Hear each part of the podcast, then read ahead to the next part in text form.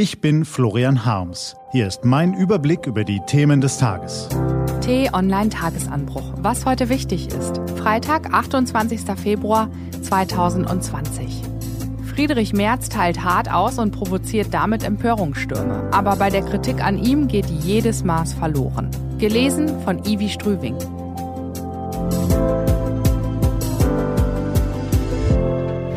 Was war? Friedrich Merz möchte Kanzler werden. 18 Jahre nachdem er sich als CDU-Fraktionsvorsitzender von Angela Merkel ins Seiten ausrempeln ließ, sind seine Wunden nicht verheilt, sondern schmerzen immer noch sehr. Er mag diese Frau nicht. Er hält sie für hinterhältig und prinzipienlos, was er sich so erklärt, dass sie eben in einem Unrechtsstaat aufwuchs, wo es angesichts allgegenwärtiger Spitzelei schwierig gewesen sei, Charaktereigenschaften wie Vertrauen und Loyalität zu entwickeln.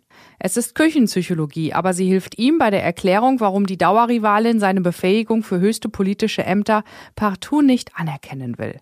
Damals nicht und neulich nicht, als er erwog, als Superminister in ihr gar nicht so Superkabinett einzusteigen und heute erst recht nicht, wo sie offenbar seinen Durchmarsch an die Spitze von Partei und Staat zu vereiteln versucht. Man weiß wenig über die genauen Hinter- und Abgründe des Merz-Merkelschen Binnenverhältnisses. Aber wer im richtigen Moment den richtigen Leuten zuhört, kann die Puzzleteile doch zu einem Bild zusammenfügen. Es ist ein ziemlich düsteres Bild, nicht zu erwarten, dass es jemals helle Pinselstriche bekommt. Merz will Merkels Job und Merkel will das verhindern.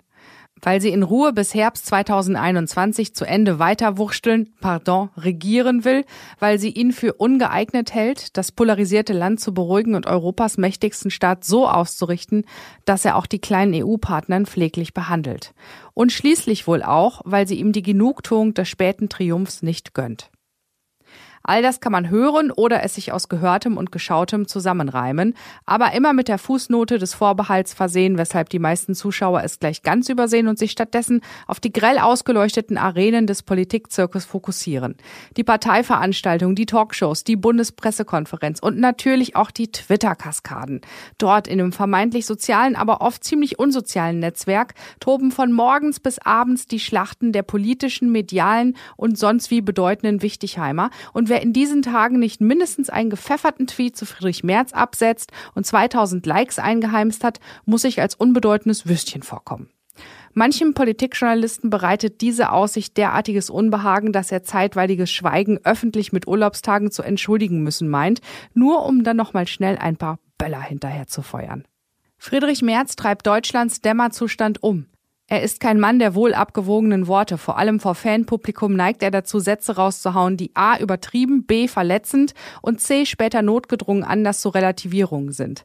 Allein in den vergangenen sieben Tagen hat er erstens einen dümmlichen Schowi-Witz gerissen, zweitens ein noch dümmeres Rezept zur Bekämpfung des Rechtsextremismus propagiert, drittens die Bedeutung des unabhängigen Journalismus in Frage gestellt, viertens ungezügelte Überheblichkeit offenbart und fünftens bis mindestens zehntens sich auch sonst bei jeder passenden oder unpassenden Gelegenheit aufgeführt, wie König Frieda der Viertel vor Zwölfte.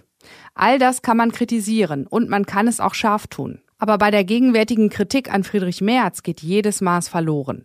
Wer die feurigen Kommentare in linksliberalen Medien oder das wütende Gebell des Twitter-Rudels hört, der mag sich eigentlich nur noch die Ohren zuhalten und von dieser bigotten Blasendebatte abwenden. Friedrich Merz ist ein Politiker und er befindet sich im Wahlkampf um den Vorsitz von Deutschlands mächtigster Partei, der zugleich als Sprungbrett ins Kanzleramt dienen kann.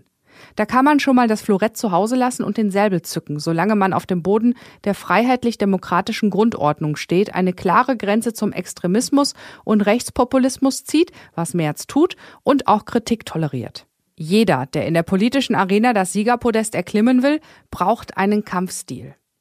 Angela Merkel versprüht Theaternebel, Robert Habeck wirft mit Kissen, Saskia Esken und Norbert Walter Borjans wissen noch nicht genau, wie Kämpfen geht, Armin Laschet schmiedet Allianzen und Friedrich Merz verteilt eben Kinnhaken.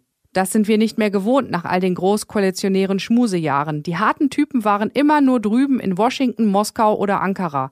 Nun ändert sich das, weil eine Ära absehbar zu Ende geht und etwas Neues beginnt.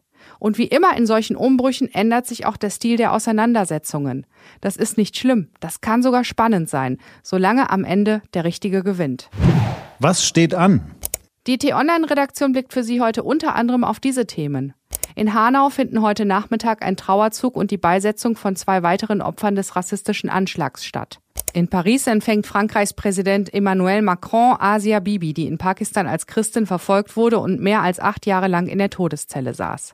Ebenfalls in Paris werden die César-Filmpreise vergeben.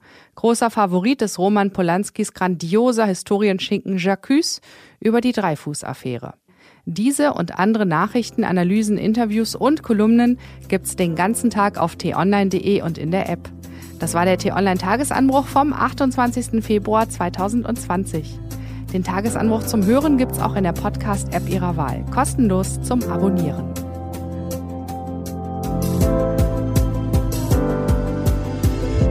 Ich wünsche Ihnen einen frohen Tag. Ihr Florian Harms.